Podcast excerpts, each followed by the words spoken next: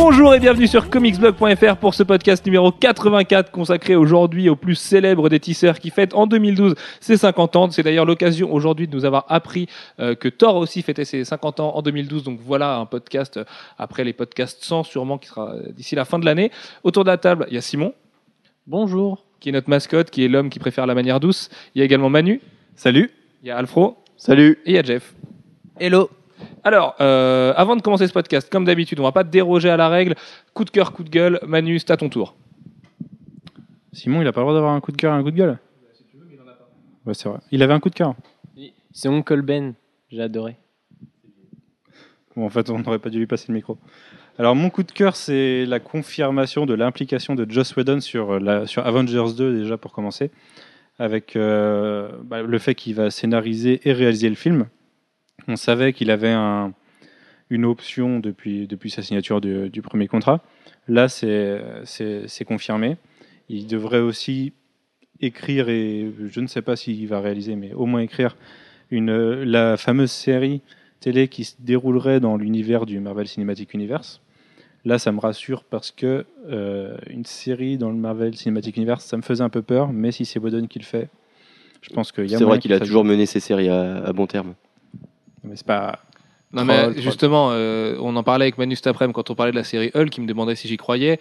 Et moi, mon idée, c'est plutôt que pour cette série-là et pour la série Hulk, euh, on va plutôt avoir le droit à des séries très courtes, peut-être des longs formats de 50 minutes, qui permettraient du coup de reprendre Mark Ruffalo, par exemple, dans le rôle de Hulk, et d'avoir des caméos des acteurs des Vengeurs et des personnages majeurs, comme Maria Hill, c'est tout bête, mais Kobe Smulders peut très bien être dans une autre série télé. Et c'est des séries qui seraient, selon moi, en une saison ou en deux saisons maximum, avec 5 ou 6 épisodes. Ce qui fait que ça implique pas trop Marvel euh, sur la durée. Et en plus, ça permet de tourner tout d'un coup avec des acteurs de cinéma qui seraient dispo et euh, des acteurs de Marvel. Il y en a beaucoup qui ont fait de la série télé. Robert Downey Jr., les gens l'oublient, mais il a été dans Ali McBeal, comme, le, euh, comme me le rappelait La meilleure saison d'Ali McBeal. Donc, euh, si c'est une série en 6 épisodes euh, de 50 minutes, ça peut très bien marcher a priori. Ça peut être fait avec des gros moyens. Et puis de l'argent, de toute façon, il y en a chez Marvel Studios. Oui, et du coup, c'est pas oui, la même chose, une série sur Hulk, ça pourrait le faire avec Mark Ruffalo et on pourrait avoir Tony Stark qui interviendrait si c'est vraiment une, une série très courte. Et, du coup, on sait aussi qu'il est impliqué au moins jusqu'à 2015 sur l'univers Marvel au, cinéma et dans toute la phase 2 de, Marvel Studios. Donc pour moi, c'est un bon point. On risque d'avoir une bonne cohérence et surtout quelqu'un qui a, vraiment un regard de geek, un regard comme on, veut qu'on l'ait sur, sur ce genre de film. Mon coup de gueule ensuite, alors c'est un peu, détourné, c'est le fait qu'il y ait eu un démenti sur une news comme quoi euh, la Fox et Marvel Studios seraient en pourparlers pour faire des échanges de personnages, tout simplement parce que j'aurais bien vu euh, Galactus chez Marvel Studios et le Silver Surfer aussi. Alors il faut, ouais, il faut expliquer qu'il il, il proposait euh, de, de laisser à la Fox les droits de Daredevil, euh, quoi qu'il en fasse, et euh, en échange de récupérer le Silver Surfer et Galactus. Voilà. Et moi, le Silver Surfer et Galactus, je les aurais bien vus dans une phase, fin de phase 2, début de phase 3, avec euh, les Guardians et, À la limite, ouais, mais dans ce cas-là, autant que Marvel leur laisse les droits, puisqu'à la fin de phase 2, début de phase 3, ça, se- début de phase 3, se trouve la Fox exploitera plus les trucs. Et enfin, tu vois, bon, ça a été démenti depuis, hein, mais euh, moi, j'y crois pas parce que ça ferait trop, quoi. Galactus plus Thanos, à un moment donné, les mecs, euh, voilà, ils ont repoussé que des pauvres Chitori. euh, ça fait peut-être un petit peu beaucoup pour eux, et c'est pas un, un lance-roquette avec un, un, par- un lance- un raton laveur, pardon, avec un lance-roquette qui viendrait leur sauver la mise. Mais au-delà de ça, c'est surtout que la Fox veut réaliser a priori quelque chose de cohérent sur Daredevil, puisque ce serait Joe Carnahan qui a fait The Grey, qui est un film magnifique, un film magnifique, pardon qui serait à la Real de Daredevil. Et euh, mine de rien, ça donne confiance. Ce serait autre chose que Mark Steven Johnson en, en 2003. Et puis ça permet de glisser, parce que personne l'a l'a mentionné dans ses coups de cœur et ses coups de gueule, euh, que la Warner a annoncé ce soir vouloir Daredevil, justement, puisque c'est Ben Affleck en tant que réalisateur de Justice League. Et euh, voilà. hein. Euh, Qu'est-ce que vous en pensez, messieurs, de Ben Affleck derrière la caméra pour un Justice League? Moi, j'ai rien contre. En tant qu'acteur, je suis pas fan, mais en tant que réalisateur, pourquoi pas? Bah, il nous a convaincus, ouais. The Tone, c'était un très bon truc. Alors, c'était hyper, euh, hyper éloigné euh, de Justice League, hein, parce que c'est du coup du polar hyper réaliste, hyper sombre et, euh, Hyper irlandais. ouais, et qui tâche un peu, quoi. Avec Hawkeye dans son film, puisqu'il y avait Jeremy Renner. Mais qui- Tout n'est que crossover. du coup, il pourrait faire Green Arrow. C'est ça, exactement. Comme Euh. Ryan Reynolds, il va, taper, il va se taper tous les archers. Mais euh, oui, du coup, euh, moi, moi, ça me pose pas de problème, quoi. Après, euh, le temps qu'on voit le film Justice League arriver, euh, Oui, sauf que là, on parle de 2015. hein. Et 2015, ça vient très très vite, mine de rien. Puisque on a déjà des pro- les programmes de 2015 chez Marvel Studios, ils commencent à être connus, à être au moins euh, très très anticipés. Donc, euh, euh, moi, 2015, ça me paraît très juste pour créer un univers cinématographique. En même temps, Warner, ils vont courir après le temps parce que sans Harry Potter et sans la trilogie Dark Knight, euh, bah, il va leur falloir des, des- des têtes de gondole et des, et des wagons, quoi. Parce que là, ça va pas le faire du tout. euh. Il, il leur faut, oui, ils ont le Hobbit à la fin de l'année, mais est-ce que le Hobbit sera un succès aussi gros que le Seigneur des Anneaux? Je sais pas, même en étant une fera pas de trilogie. suite. De toute façon, le Hobbit, ça fera pas de suite. Bah, y a, si, y a trois Ils films. veulent le faire en trois Oui, il y a trois films pour le Hobbit. Ce qui est assez compliqué à justifier de la part de Peter Jackson, Oui, parce mais que c'est bon, beaucoup plus petit que... En plus d'être beaucoup moins bien. Mais bon, là, je vais me faire taper sur les doigts. Euh, Manu, t'avais un coup de gueule, du coup, non, c'était bon. Alfro, coup de cœur, coup de gueule? Alors mon coup de gueule, c'est euh, Rob Liefeld euh, qui euh, secoue un petit peu euh, tout son petit monde en disant que, euh, enfin, il se plaint quoi. Il fait, il fait un petit peu euh, le garçon, euh, le, le garçon pas content euh, parce qu'il dit que Deadpool euh, n'a que des artistes euh, de ce qu'il appelle la liste D, donc de seconde zone. En fait, c'est un jeu de mots avec la A-list, parce que souvent, quand on parle d'artistes majeurs dans les des comics, on parle de A-list, la liste A. Et c'est un peu une blague aussi, parce que D comme Deadpool, la D-list. Mais en fait, clairement, sur Twitter, il a balancé que les artistes sur Deadpool, c'était de la merde. Alors que techniquement, Carlo Barberi, Oui, il est dans la, dans la L-list, ouais, justement. Donc Carlo Barberi, Daniel Way, euh, même Paco Medina, euh, c'est quand même Tony Moore. hein. Qui est qui Tony Moore bientôt. maintenant qui arrive. Voilà, c'est il y a eu Gail Simon qui est arrivé sur le titre aussi à un moment. euh, voilà. Tony Moore, il va avoir besoin d'argent pour payer ses avocats, donc euh, c'est mieux qu'il travaille pour Marvel. Ça, lui, ça va lui remplir les caisses un petit peu. Non, mais oui, c'est complètement Voilà. con de la part de Liefeld. Après, en tant que créateur de Deadpool, il fait un peu le mec effarouché, comme tu disais. Au-delà de ça, les mecs sont tous meilleurs que lui. Je veux dire, Deadpool a jamais été aussi intéressant qu'avec Daniel Way euh, récemment. Et la- le reboot de la série Deadpool pendant Secret Invasion, c'est ce qui est arrivé de mieux à Secret Invasion et à Deadpool depuis waouh, Non, longtemps. et puis voilà, le, sans vouloir être méchant avec euh, le, le pédigré de Tony Moore, c'est quand même Walking Dead et, euh, et des trucs qui ont quand même euh, un petit peu plus de pêche que. Et puis même sans pédigré, euh, dans, dans ce cas-là, on- dans ce cas-là, les mecs qui n'ont pas encore de pédigré, ils sont sur la déliste. Non, ce serait complètement con. Des mecs comme Clayman, Oui. euh, aujourd'hui avec Gambit, c'en est la meilleure preuve.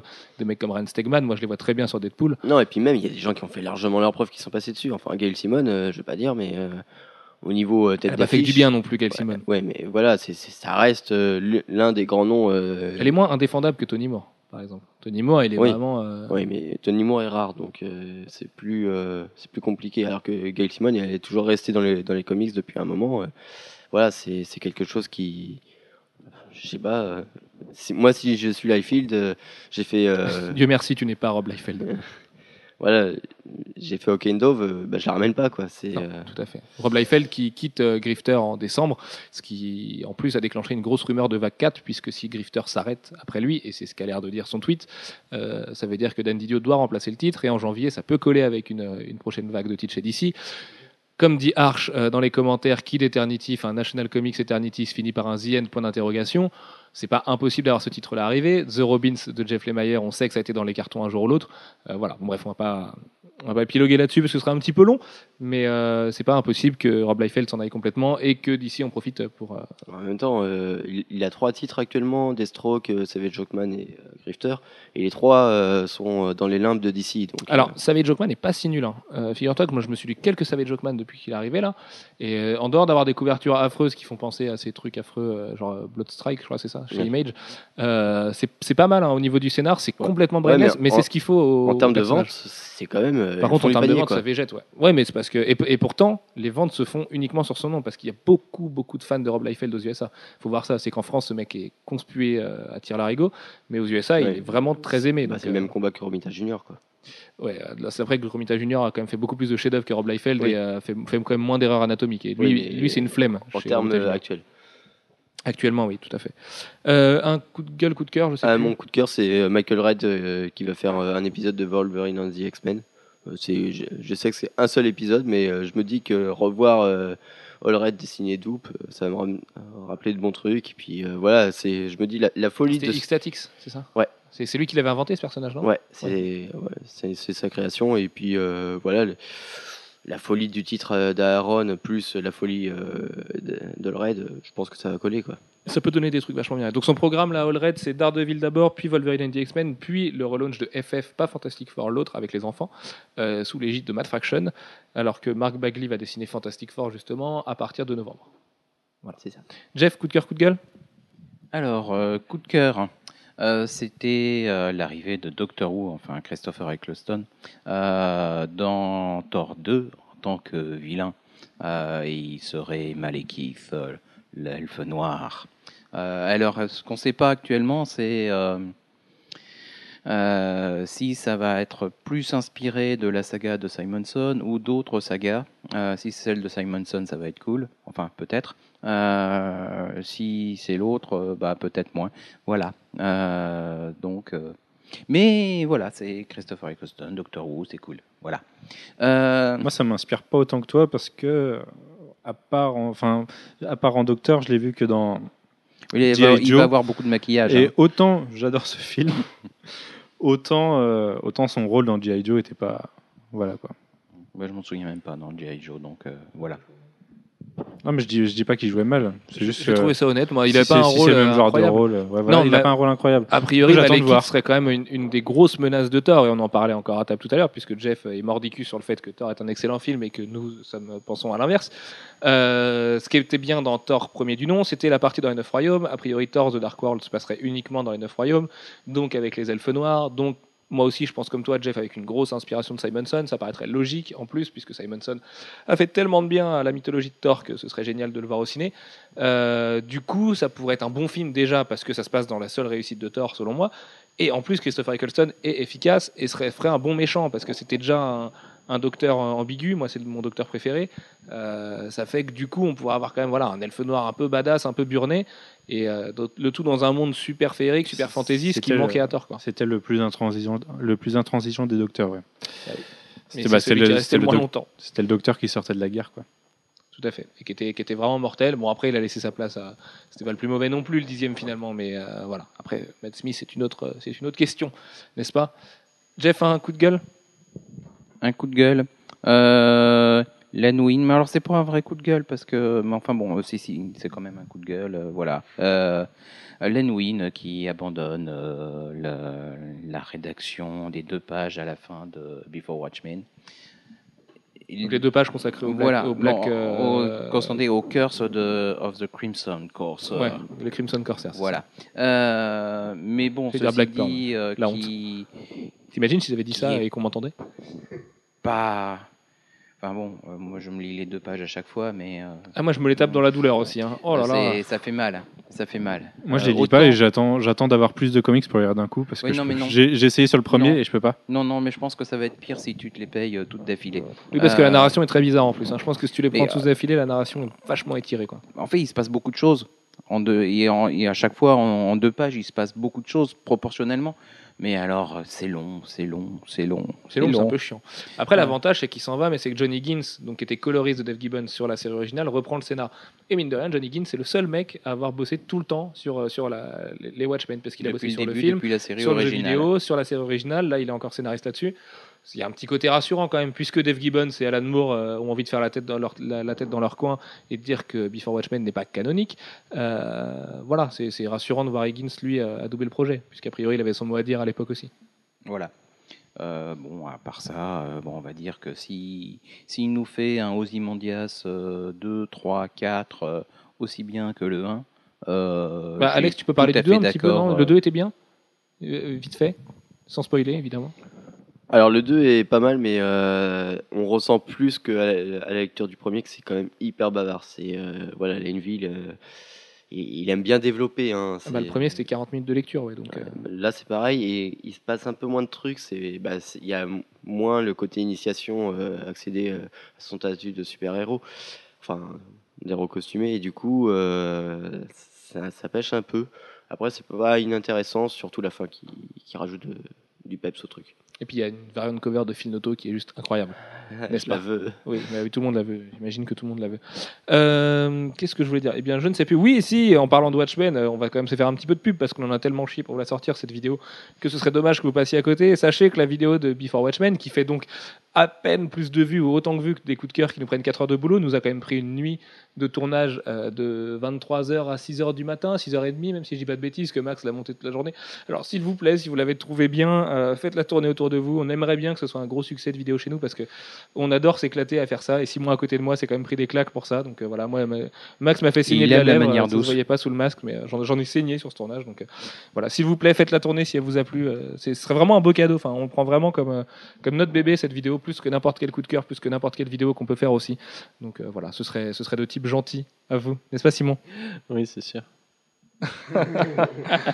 Euh, quant à moi, du coup, avant d'aborder les 50 ans de Peter Parker, mon coup de gueule, ça va être les origines de Bane qui ont été coupées au montage de Dark Knight Rises. Alors, c'est pas un coup de gueule parce que j'ai adoré Dark Knight Rises. Oui, je me rends compte de ses défauts.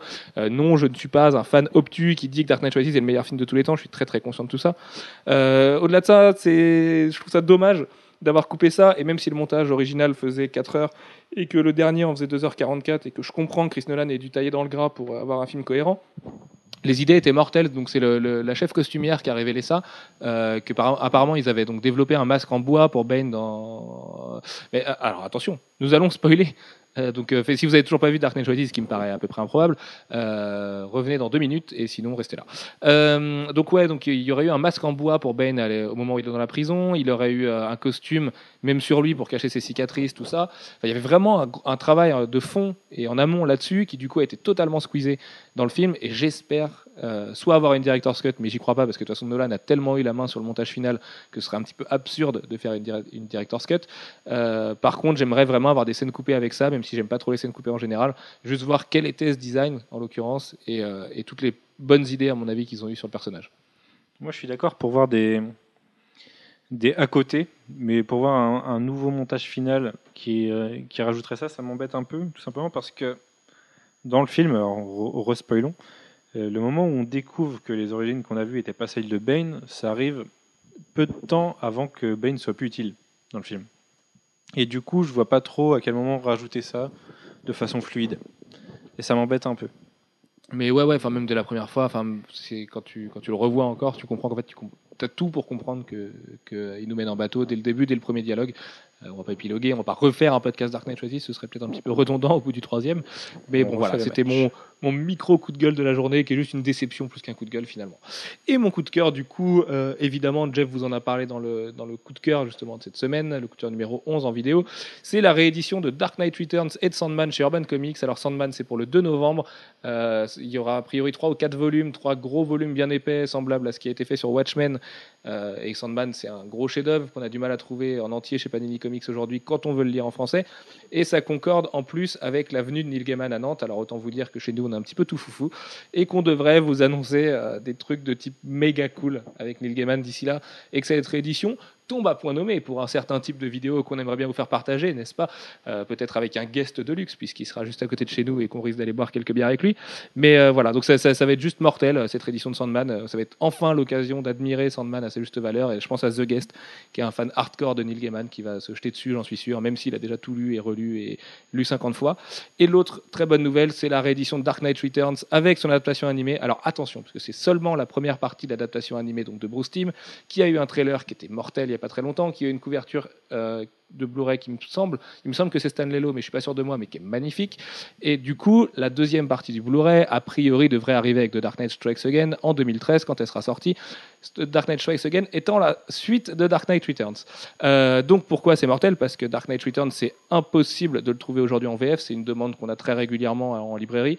Euh, L'édition Deluxe de Panini Comics est épuisée, ô combien épuisée, et que Urban va encore faire un taf de dingue comme ils l'ont fait sur Batman année 1, et que c'est juste un immanquable d'automne. Ça sort le 9 novembre pour 28 euros. Et euh, jetez-vous dessus parce que Batman année 1 avec euh, le Blu-ray de Batman Year One animé, ça a duré à, à peine un mois chez Amazon, la Fnac et en librairie Ouais, spécialisée. parti, même pas, hein, j'ai Donc euh, même pas un mois, ouais, vite, hein. trois semaines quoi. Donc jetez-vous dessus, mais vraiment, euh, Day One. Parce que moi je sais qu'il y a des potes à qui j'aurais aimé euh, faire lire Batman année 1 avec le Blu-ray et à qui je peux pas le proposer parce qu'il y en a plus et en attendant la réédition à 15 euros, et ben il y en a plus et il y aura jamais plus la version avec Blu-ray. Donc voilà, jetez-vous sur Dark Knight Returns, n'est-ce pas Simon? Ah bah oui. Euh, du coup, on va enchaîner avec les 50 ans de Spider-Man, le teaser. Pourquoi un podcast comme ça? Bah Justement parce que Spider-Man a 50 ans et que Spider-Man avec Batman, c'est le combat éternel que j'ai dans ma tête et que tous les lecteurs de comics a depuis très longtemps. Euh, c'est juste le personnage de comics le plus emblématique, le plus connu, le plus aimé au monde.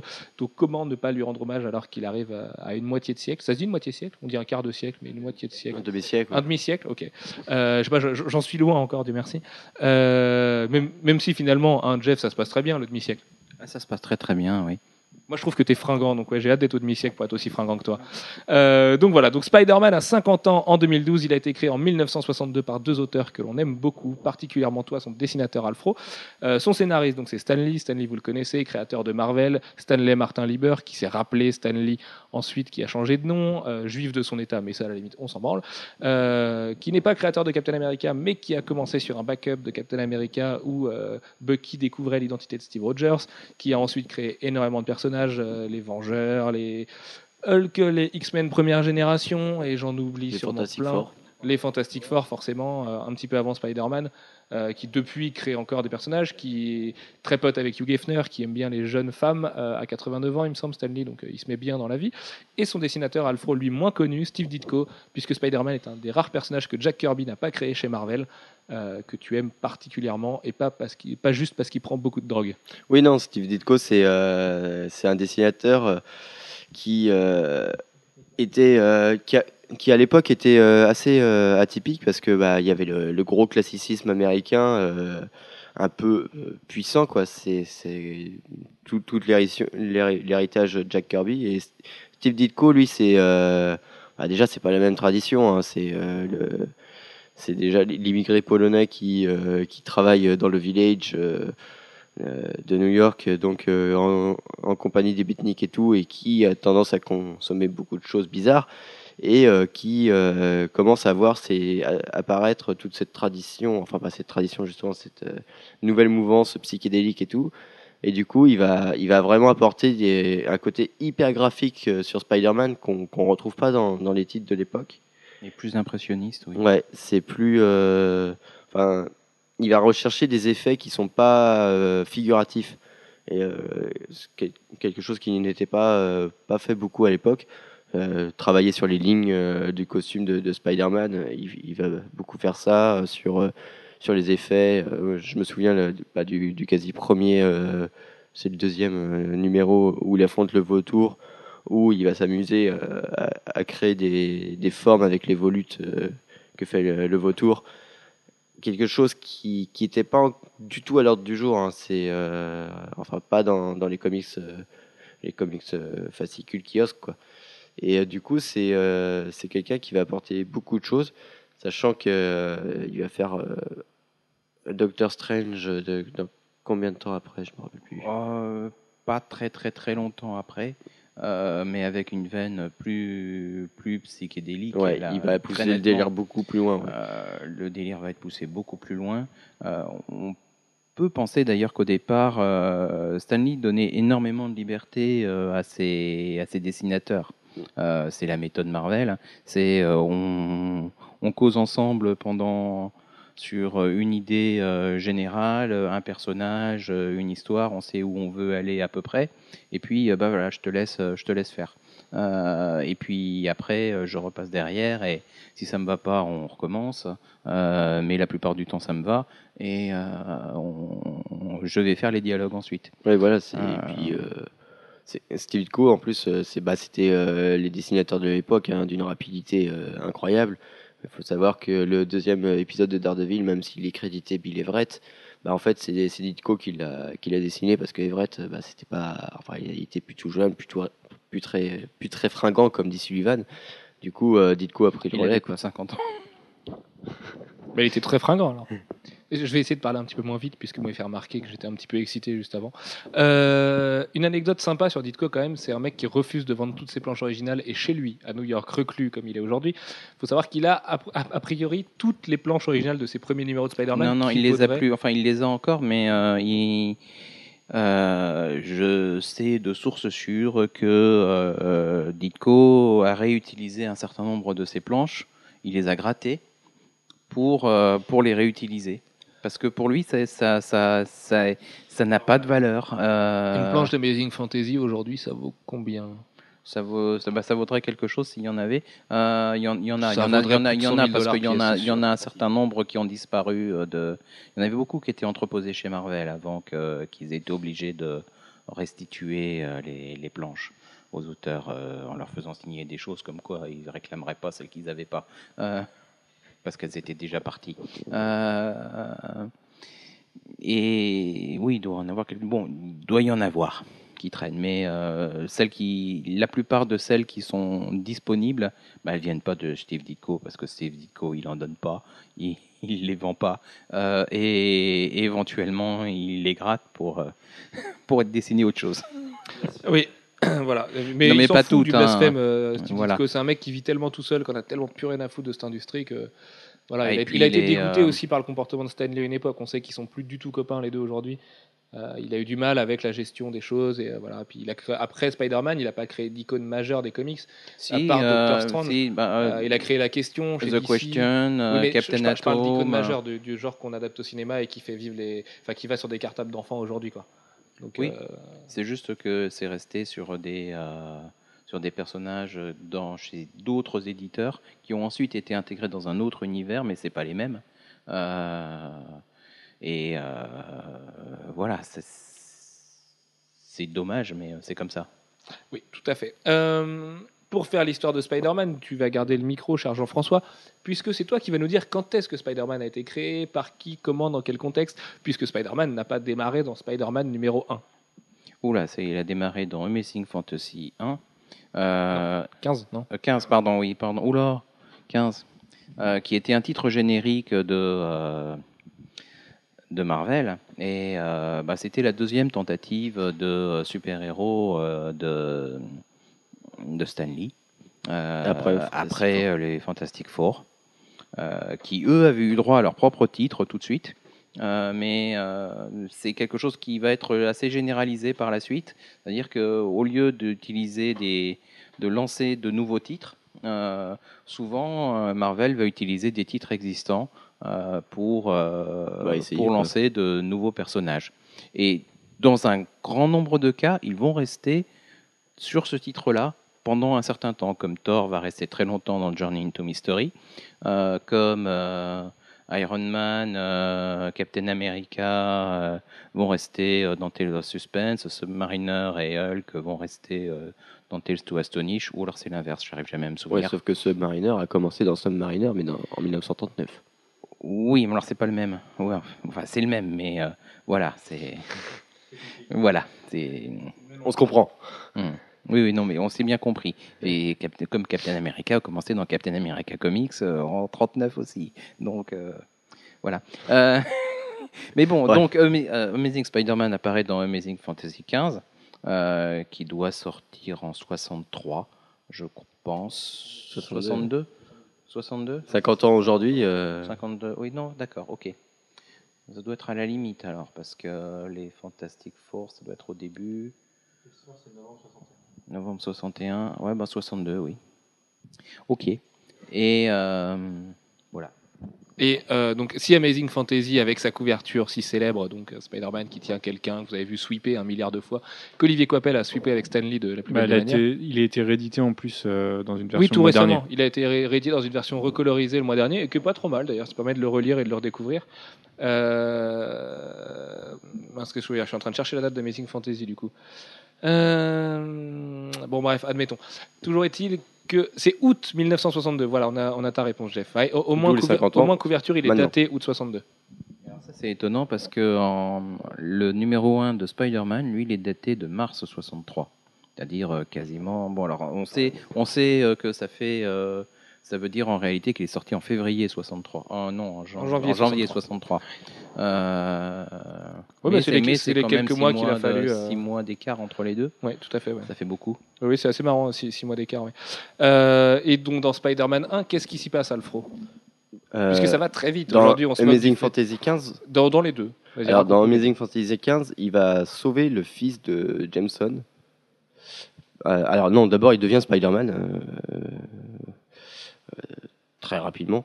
C'est euh, voilà, c'est il se fait mordre par la- l'araignée radioactive. euh, c'est un geek qui se fait taper par Flash. euh, bref, il y a- à peu près tous les éléments classiques qui sont qui sont là. Un- Uncle Ben. Ah, ça est. Oncle Ben finit en riz sur le trottoir et et donc il va sauver ensuite le, fils de Jameson et euh, Jameson euh, va tirer euh, sa haine éternelle pour Spider-Man de là puisque son fils astronaute de son état est un grand héros à ses yeux et ne doit son salut qu'à un fruliquet en costume. Et c'est d'ailleurs marrant de voir que c'est toujours le même discours euh, 50 ans après dans les, dans les, dans les comics actuels. C'est toujours le discours de Jameson. Son fils est vraiment un héros et, Spider-Man, c'est un, un scandale pour lui. Mais Spider-Man, c'est peut-être le personnage qui a le moins bougé dans, dans, dans son histoire, dans sa ligne. C'est euh, tous les éléments qui sont là depuis le départ, euh, bah, ils sont hyper, euh, ils sont hyper ancrés. Donc le Ben n'est jamais revenu, quoi. Ouais. Donc voilà, c'est. Ah, c'est quelque chose qu'il a fallu attendre la ligne Ultimate en fait pour essayer de voir bouger. On en reparlera tout à l'heure, mais c'est c'est le symbole même du héros auquel on peut pas tout, trop toucher sous peine de se faire taper sur les doigts par les fans. Et ce qui en a fait la spécificité à l'époque, c'était aussi le héros auquel on pouvait le plus s'identifier finalement. Spider-Man, c'était un jeune nerd comme l'étaient les lecteurs de comics. Qui Mais se toujours aujourd'hui. Oui, toujours aujourd'hui, mais il a quand même beaucoup moins cette dimension, puisque aujourd'hui lire des comics c'est cool, mettre des lunettes rondes c'est cool, et ça permet d'aller en société dans des soirées, dans des vice parties et autres, autres soirées de déprave. Euh, au-delà de ça, c'était, c'est vrai qu'à l'époque, On c'était a quand parlé. même- au-delà de ça, c'était quand même vachement, euh, vachement novateur à l'époque. C'est ça qui a fait le- la force de Marvel et de Spider-Man en particulier. C'était le- l'identification qu'on pouvait avoir au héros et euh, c'est- c'était mortel. Moi, je sais que la seule fois où j'ai vu euh, Jeff pleurer en parlant d'un comic, c'était un comic Spider-Man et qu'il a toujours été fan de Spider-Man. Moi, j'en ai- j'ai du- du Spider-Man tatoué sur la jambe. Enfin voilà, c'est un héros qui qui veut dire beaucoup de choses et, euh, qui te au-delà du, côté euh, homme araignée cool qui fait des blagues, il a aussi une histoire, un background qui font qu'on peut s'identifier à lui et qui représente euh, toute une, tout un pan de la geek culture qu'on était fiers de voir à l'époque. Et bref, bref, bref. Ce que je voulais dire avant d'évoquer les artistes classiques de Spider-Man, c'est qu'au début, il faut savoir que l'éditeur en chef de Marvel de l'époque, dont j'ai perdu le nom, et si quelqu'un autour de cette table-là euh, venez moi en aide, refusait l'idée d'un homme araignée parce qu'il trouvait, il, pensait que ça ferait peur au lecteur de faire un héros homme araignée. Le premier design de Spider-Man était absolument ridicule. DC Comics à l'époque avait pensé à un Spider-Man, euh, lui aussi avec un design très bizarre, et finalement euh, c'était ravisé parce que bah, avaient peur d'un héros homme araignée et que ça marcherait pas très bien. Et euh, pour ce qui était du design de Marvel, euh, c'est marrant de voir que Fabrice Sapolsky et David Hein dans Spider-Man Noir se sont vachement inspirés de ce côté détective à lunettes et c'était un costume noir au début pour, euh, pour écrire leur Spider-Man noir, justement. Tu cherches le nom, la Mali. Je Ouais, je mais te je le vois- trouve pas. je te vois pianoter. Euh, mais c'est dans les Le saviez-vous du site en plus, donc euh, c'est un petit peu la honte de pas m'en souvenir, c'est moi qui l'avais écrit. Mais euh, voilà, donc Spider-Man a une histoire quand même un petit peu douloureuse au début, et puis c'est peut-être aussi pour ça qu'il a fallu six mois avant que les gens se décident à vraiment le publier dans sa série, puisque comme les éditeurs eux-mêmes n'étaient pas chauds dans l'idée de publier Spider-Man, il fallait vraiment qu'il y ait un succès critique et, euh, et un succès commercial pour que Spider-man mérite d'avoir sa série avec le pas Joe. Simon qui était le premier? Non, non, non. Euh, et donc, faut savoir euh, que je sais plus où j'en étais du coup, Euh, mais c'est peut-être ça qui a fait que, Spider-Man a mis si longtemps à démarrer. Jeff, Oui, puis il y avait peut-être aussi des petits conflits internes à Marvel parce qu'au départ, il y avait, il- a posteriori, il y a des tas de choses qui se sont dites sur qui avait créé Spider-Man hein, et un petit conflit entre Ditko et, et Stan Lee et Kirby sur le sujet. Voilà. Mais bon, de toute façon, Kirby, il a tout créé. Euh, il a participé à la création d'à peu près tout euh, chez Marvel. je pense qu'il fait Et partie du Big Lee Bang, aussi. Jack Kirby. Hein. Faudrait lui Mais demander. je pense, je pense que c'est le Big Bang Marvel à lui tout seul, quasiment. ça, ça doit être Euh, ça. mais bon, euh, participation au Big Bang en tout cas, ça c'est certain. On verra après. Euh, tu fais bien de garder le micro, Jeff, puisqu'on allait évoquer les artistes majeurs de Spider-Man, euh, les artistes qui ont façonné Spider-Man pendant 50 ans, enfin pendant 43 ans, euh, 44 ans, jusqu'à 2006, puisqu'on verra ensuite Spider-Man depuis 2006. Et on va commencer par John Romita Sr. et Gil Kane. Ah, Le tout premier, c'est Ditko. hein. Lui, il va rester pendant à peu près une trentaine de numéros, 30-35 numéros, euh, et il ne va être euh, remplacé qu'au bout de ce temps-là par euh, Romita Senior. Euh, John Romita Senior, Qui ne Qui- s'appelait pas Senior à l'époque. qui à l'époque ne s'appelait pas Senior parce qu'il n'y avait pas encore Junior.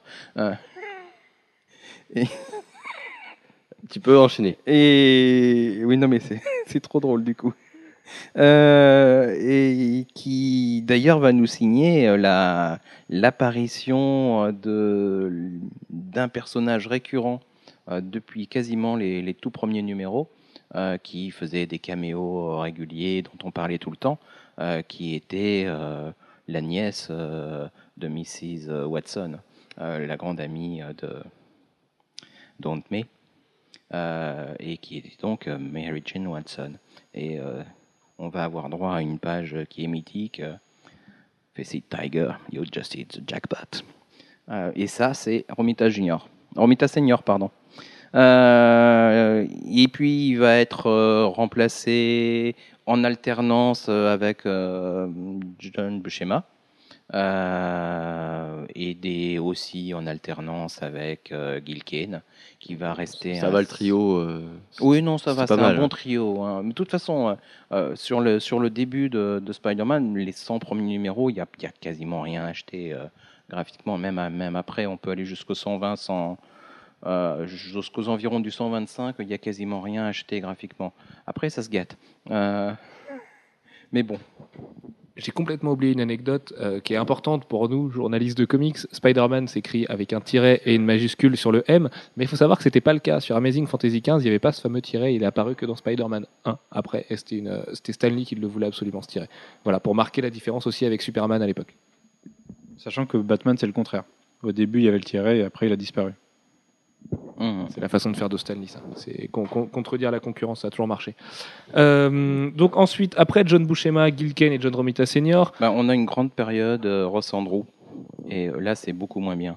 Enfin, quoique, Ross Andrew, c'est pas si mal que ça, hein, mais euh, bon. c'est quand même, c'est quand même nettement moins bien. Voilà. Bon, après. Après, bah, sans, sans tous les nommer, parce qu'il y a forcément beaucoup, beaucoup de gens qui ont bossé sur euh, Spider-Man. On va aussi noter John Romita Jr., Sal Buscema. Sal Buscema aussi, les frères de John. Ouais, il y a juste un petit épisode de Jim Sterling, le 187. Pas mal. Donc forcément, Ouais. il fallait et le place. 189 et le 190 de Burn, qui Voilà. était cool aussi. Donc c'était trois mois, trois mois bénis pour toi. Et puis euh, après, euh, bah, il y a eu beaucoup de Cliff Pollard. Voilà. Du Al Milgrom. Oh là là, mon Dieu. Euh, Mon Dieu, pourquoi? Ah non, c'était pas terrible. Oh là là, puis c'était assez- c'était du mauvais Milgrom. C'était du Milgrom euh, qui. Enfin, Milgrom, il est, il est- c'est pas un mauvais dessinateur à la base, c'est un très bon encreur. Euh, sauf que euh, très rapidement, il a eu des problèmes de le d'œil. Je crois que tu es le Bernard Pivot de l'art séquentiel. Euh, et ce qui fait que ben il voyait pas ce qu'il voyait pas ce qu'il dessinait alors il faisait des gros traits Euh, et c'était moche bref Oui, forcément. et euh, vers le numéro 210 on a une l'apparition de Ron- John Romita Jr. Junior, donc le sur, fils du euh, senior. le fils Ne du rigole senior pas cette fois, s'il te plaît. Euh, voilà. donc Junior euh, qui, qui débarque au 210 à peu près et qui va rester très longtemps sur le titre avec quelques alternances enfin quelques fill d'autres personnages Pour s'arrêter un petit peu sur John Romita Jr., c'est bien le même qui dessine Kick-Ass et, euh, et Avengers vs X-Men et Avengers aujourd'hui, sauf qu'à l'époque il était bien meilleur, qu'à l'époque c'était un des meilleurs artistes de sa génération, c'était vraiment un tueur. Même si aujourd'hui vous lisez Daredevil euh, de Man Without Fear, si vous lisez ces épisodes de Spider-Man, vous allez voir une vraie qualité dans le dessin. C'était vraiment quelque chose de très fort, c'était très loin de son père justement, mais c'était très très fort. Et euh, John Romita Jr. a la particularité d'être un fan hardcore de Spider-Man depuis toujours, il le dit lui-même, il est né avec, c'était son rêve de gosse de le dessiner, c'est un rêve qu'il a pu réaliser derrière. C'est peut-être pour ça d'ailleurs qu'il s'en fout des comics aujourd'hui. Euh, et ce- son autre particularité à John Romita Jr., c'est d'avoir toujours, toujours, toujours travaillé pour Marvel. Sa seule infidélité étant d'avoir travaillé pour Icon, Icon appartenant à Marvel, étant le label Creator Own de Marvel. Donc c'est même pas une vraie infidélité. Oui, euh, ou The New Universe, qui était aussi un imprint de Marvel, donc euh, c'est pareil. Tout à fait. Donc John Romita Jr. qui est resté très longtemps dessus. On avait noté aussi forcément le duo euh, JMD Mathéis et Mike Zeck, euh, responsable d'un titre dont on va parler tout à l'heure, qui est La dernière chasse de Craven, Absolument. qui était très très bon aussi. Les deux, Qui Euh, était sur les trois titres Spider-Man à l'époque. Parce Ouais. qu'à l'époque, il y avait trois titres Spider-Man Peter Parker's The Spectacular Spider-Man, The Amazing Spider-Man. Et puis euh, le troisième, c'était Web of Spider-Man. Il y a eu toujours beaucoup de séries Spider-Man, de Sensational Spider-Man, Friendly Neighborhood Spider-Man. Euh, il y a eu toujours énormément de séries. Marvel a capitalisé dessus, puisqu'évidemment, ça vend beaucoup de papier. Et euh, de et Mike Zeck qui ont eu, eux, euh, les coronesses de faire des histoires vraiment sombres avec Spider-Man, qui est un héros qui s'y prêtait plus trop, euh, vu là où étaient allés tous les autres artistes, et qu'on prouvait avec la dernière chasse de Craven, euh, avant Joe Michael Straczynski, qui lui aussi va reprendre un petit peu les mêmes thèmes, que Spider-Man pouvait être un des héros les plus sombres de l'univers Marvel, et avec une vraie, une vraie histoire tragique, un vrai background, et, euh, toutes ces choses-là. Donc c'était quand même très fort, et Mike Zeck, même si c'était pas un des plus gros tueurs de l'industrie au dessin à l'époque, c'était tout à fait efficace. quoi. Ça faisait partie des poids lourds à l'époque. Bah, C'est juste qu'aujourd'hui, ça paraît un peu plus désuet parce que bah, c'était pas le même papier, euh, c'était pas les mêmes, euh, c'était vraiment pas le même papier. Et les mêmes procédés de couleurs, et Ni enfin les voilà. mêmes les- procédés de couleurs, ni rien. le- la, la sempiternelle explication des dessins moches. Euh, après ça, Ils sont pas moches. non, non, mais c'est une blague. Euh, après ça, deux autres poids lourds qui, eux, ont fondé Image dans les années 90, Eric Larsen et Todd McFarlane. Todd McFarlane, il est connu pourquoi? Bah, Pour avoir créé Venom, notamment, ce qui n'est quand même pas rien. Finalement, quand on a créé Venom, on peut danser sur un lit de billets. Euh, Eric Larsen, lui, a créé Savage Dragon ensuite, là où Todd McFarlane a créé Spawn, et c'était deux gros tueurs. Bah, ils ont réinventé en fait le style graphique de, de Spider-Man. Ils, lui ont donné euh, le, côté vraiment arachnéen. Les, tous les mouvements un petit peu, euh, un petit peu effrayants, euh, complètement démembrés. En fait, c'est un peu un retour aux sources euh, Ditko. Avait déjà ça. Et c'est quelque chose qui s'était progressivement perdu, qui s'était un peu normalisé euh, avec les styles graphiques des, des autres, qui étaient beaucoup plus classiques. Euh, et McFarlane est vraiment revenu aux sources de graphiques du personnage, en y ajoutant en plus sa patte euh, plus désarticulée, plus dynamique. Euh, C'était un vrai renouveau. Il faut savoir d'ailleurs que McFarlane sur euh, Spider-Man a récemment battu un record de vente euh, pour ce qui est un- une pièce d'art de comics américain en- dans une vente aux enchères avec la couverture d'Amazing Spider-Man 328 qui s'est vendue à 675 250 dollars. Avant, le précédent record a été fait l'an dernier par une planche de Frank Miller sur euh, The Dark Knight Returns pour euh, quelque chose dans les 400 000 dollars, je crois. Et du coup, là, il a pulvérisé le record. Il a aussi le quatrième record avec la couverture de Spider-Man 1 qui a été vendue 300... 358 500 dollars, je crois. Oui, c'est ça. Et pour répondre à ta question, euh, Manu, c'était Martin Goodman, le big boss de, de Timely Comics, donc euh, ce qui a précédé Marvel, qui était contre l'idée d'un homme araignée. Et il me semble que, si je dis pas de bêtises, Martin Goodman, c'était l'oncle de Stanley, c'est ça? Il- il- Son beau-père, c'est ça. Euh, donc voilà, donc il y avait quand même un lien entre les deux, et on peut imaginer que dans, une, dans un repas autour d'une dinde à Noël, euh, Stanley l'a convaincu qu'un homme araignée, c'était finalement une bonne c'est idée. pas, c'est pas en, en arrivant de rien que tu deviens éditeur euh, de Marvel à 17 ans. Quoi. Non, forcément. Mais bon, euh, on peut imaginer que ouais, les filiations aussi euh, l'ont aidé, le père Stanley, à arriver là où il est. Euh, dernier artiste marquant, et c'est ton scénariste préféré, Alfro, donc je vais te laisser en parler, Joe Michael Straczynski, qui lui a révolutionné de A à Z Spider-Man pour ensuite se faire tout enlever, à l'instar de Thor avec Matt Fraction qui a tout saccagé depuis, sur Spider-Man, puisqu'il avait créé tout un délire de totem et d'héritage et toutes ces choses-là. Ouais, bah en fait, Straczynski va arriver sur, euh, sur Spider-Man. Ça va être le premier, euh, la première grosse licence euh, à laquelle il va s'attaquer. Et il va vraiment choquer, en fait. C'est- là où, euh, va y avoir les, les pro-Straz et les, les, les anti-Straz. C'est-à-dire qu'il il va, il va monter toute une histoire pour prouver que, en fait, Peter Parker s'est pas fait mordre pour rien. C'était pas du hasard. C'était pas un accident, que le, ce n'est pas réellement. C'est- C'est c'est juste une coïncidence le fait que euh, euh, l'araignée était radioactive et qu'il se soit fait mordre. Euh, voilà, c'est En fait, elle est venue activer des pouvoirs qui étaient déjà là. voilà. Et euh, Elle est en quelque sorte c'est que le vecteur de la destinée, quoi. C'est beaucoup plus mystique. euh, euh, Spider-Man est en réalité un avatar de l'esprit euh, de l'araignée. euh, et d'ailleurs, il y a des avatars autres que celui de l'araignée qui veulent Puis il va, il va tomber, détruire celui de l'araignée. Enfin bref. il va tomber contre bah, le- l'espèce de chaman Ézéchiel qui, qui, comment dire, est effrayant. Euh, c'est, on risque peut-être de le voir dans la franchise euh, Amazing Spider-Man au cinéma. Sûrement même. C'est peut-être. Sûrement. On en reparle tout à l'heure. On en, Dans la parlera, on en reparlera en fin de podcast. ouais. Et euh, voilà, c'est, il va aller très loin. En plus, il va avoir- avoir une vraie réflexion sur la notion d'héroïsme Parce que euh, voilà, c'est pas parce que tu as le- l'esprit euh, de l'araignée que tu euh, es obligé de faire de, bien- de bonnes choses. hein. C'est après tout, euh, on voit bien avec Ezekiel que bah, c'est pas un enfant de cœur. Et euh, une, une notion d'une d'héroïsme et d'héritage, parce que euh, y a sou- de, en fait, plus ça s'approche de la fin, plus euh, Straczynski va faire euh, des, des bonds dans le futur pour montrer le- ce fameux Spider-Man du futur qui est un peu tout perdu, qui est en cuir dans un truc hyper sombre. Qui n'a pas de moustache. Remarque pertinente. Et Tu euh, veux une autre remarque pertinente? Je te déteste d'avoir dit enfant de cœur parce que j'ai l'image de Jean-Baptiste Poquelin dans ma tête maintenant. Voilà, depuis. euh, C'est Jean- Jean- Jean-Baptiste Poquelin Non, c'est pas lui? Ah, Poquelin, c'est Molière, mais il est détestable aussi, lui, non? Ouais, si, si. Non, va Jean-Baptiste, l'autre, là, enfin, le gamin des, des choristes, là. Voilà. ouais, ouais. Je coup, en fait, je vois son visage à la place de Ouais, ta tête, c'est très euh, bizarre. Mais- Jean-Baptiste Monnier, c'est ça? Ouais, c'est peut-être bien ça. Bon, bref, excuse-moi, Alfred. Bref. Et oui, donc euh, cette espèce de Spider-Man du futur qui continue à se battre malgré tout, euh, parce que bah voilà, euh, même si tout le monde s'est retourné contre lui, euh, il a toujours son, son, son idée de la justice. Tout à fait. Et, euh, et voilà, et, et, euh, il aurait bien voulu que ça se finisse là, mais, euh, Mais Joe Quesada en a décidé Voilà. autrement. Et on reviendra dessus avec Spider-Man depuis 2006, d'ici deux minutes. Est-ce que Simon, tu es d'accord? Exactement. Euh, du coup, euh, Spider-Man, un héros que tout le monde aime, on va explorer dans les grandes lignes. Manu, tu peux garder le micro puisque tu aimes Spider-Man. Euh, quelles sont les cinq raisons, même si on les a déjà un petit peu évoquées, qui font que tout le monde aime Spider-Man aujourd'hui? Il est vraiment humain, pour commencer. On, bah, tu l'as dit tout à l'heure, on peut facilement Il s'identifier à n'arrive lui. pas à payer son à ses problèmes de la et vie. moi.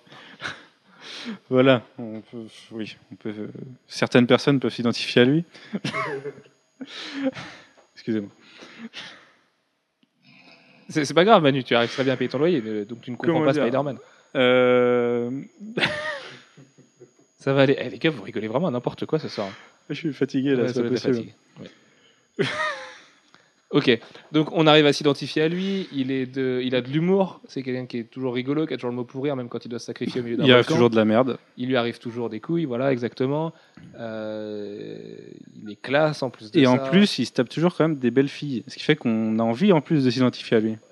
He always get the girl. Yes. Mais voilà, bah oui, bah Gwen Stacy, on est tous amoureux. MJ, on a tous envie d'être amoureux aussi et de tromper Gwen Stacy avec elle. Euh, ouais, non, non, D'ailleurs, il y a c'est- des, enfin, ça fait penser à Spider-Man 4, on en reparlera peut-être tout à l'heure. De toute façon, les blondes, c'est la Parfois, vie. ça. Donc euh, Gwen Stacy euh, passe forcément devant, n'est-ce pas? Euh, Ouais, non, voilà, Spider-Man, c'est un héros universel qui. Ce qui est très fort chez Spider-Man, c'est que des gens ont pu grandir avec lui, ce qui n'est pas notre cas, puisqu'on est loin d'avoir 50 ans aujourd'hui. Mais euh, à toutes les générations, les, les jeunes arrivent à s'identifier à Spider-Man. Moi, je sais que quand j'étais gosse, euh, je jurais que par Batman et Spider-Man, mais dès tout petit. Nous, c'était grâce au dessin animé de 94, qui était une merveille, qui était peut-être pas aussi bien que le Bruce Timm et Paul Dini sur Batman, mais qui était quand même très très bien avec son générique euh, complètement fou, euh, où il y avait Captain America à l'intérieur, Iron Man dans un, design affreux, Wolverine, Daredevil, euh, Doc Ock, enfin voilà tous les vilains classiques. Le premier épisode avec le lézard était excellent aussi. Donc voilà, on a toujours pu s'identifier à Spider-Man, chaque génération.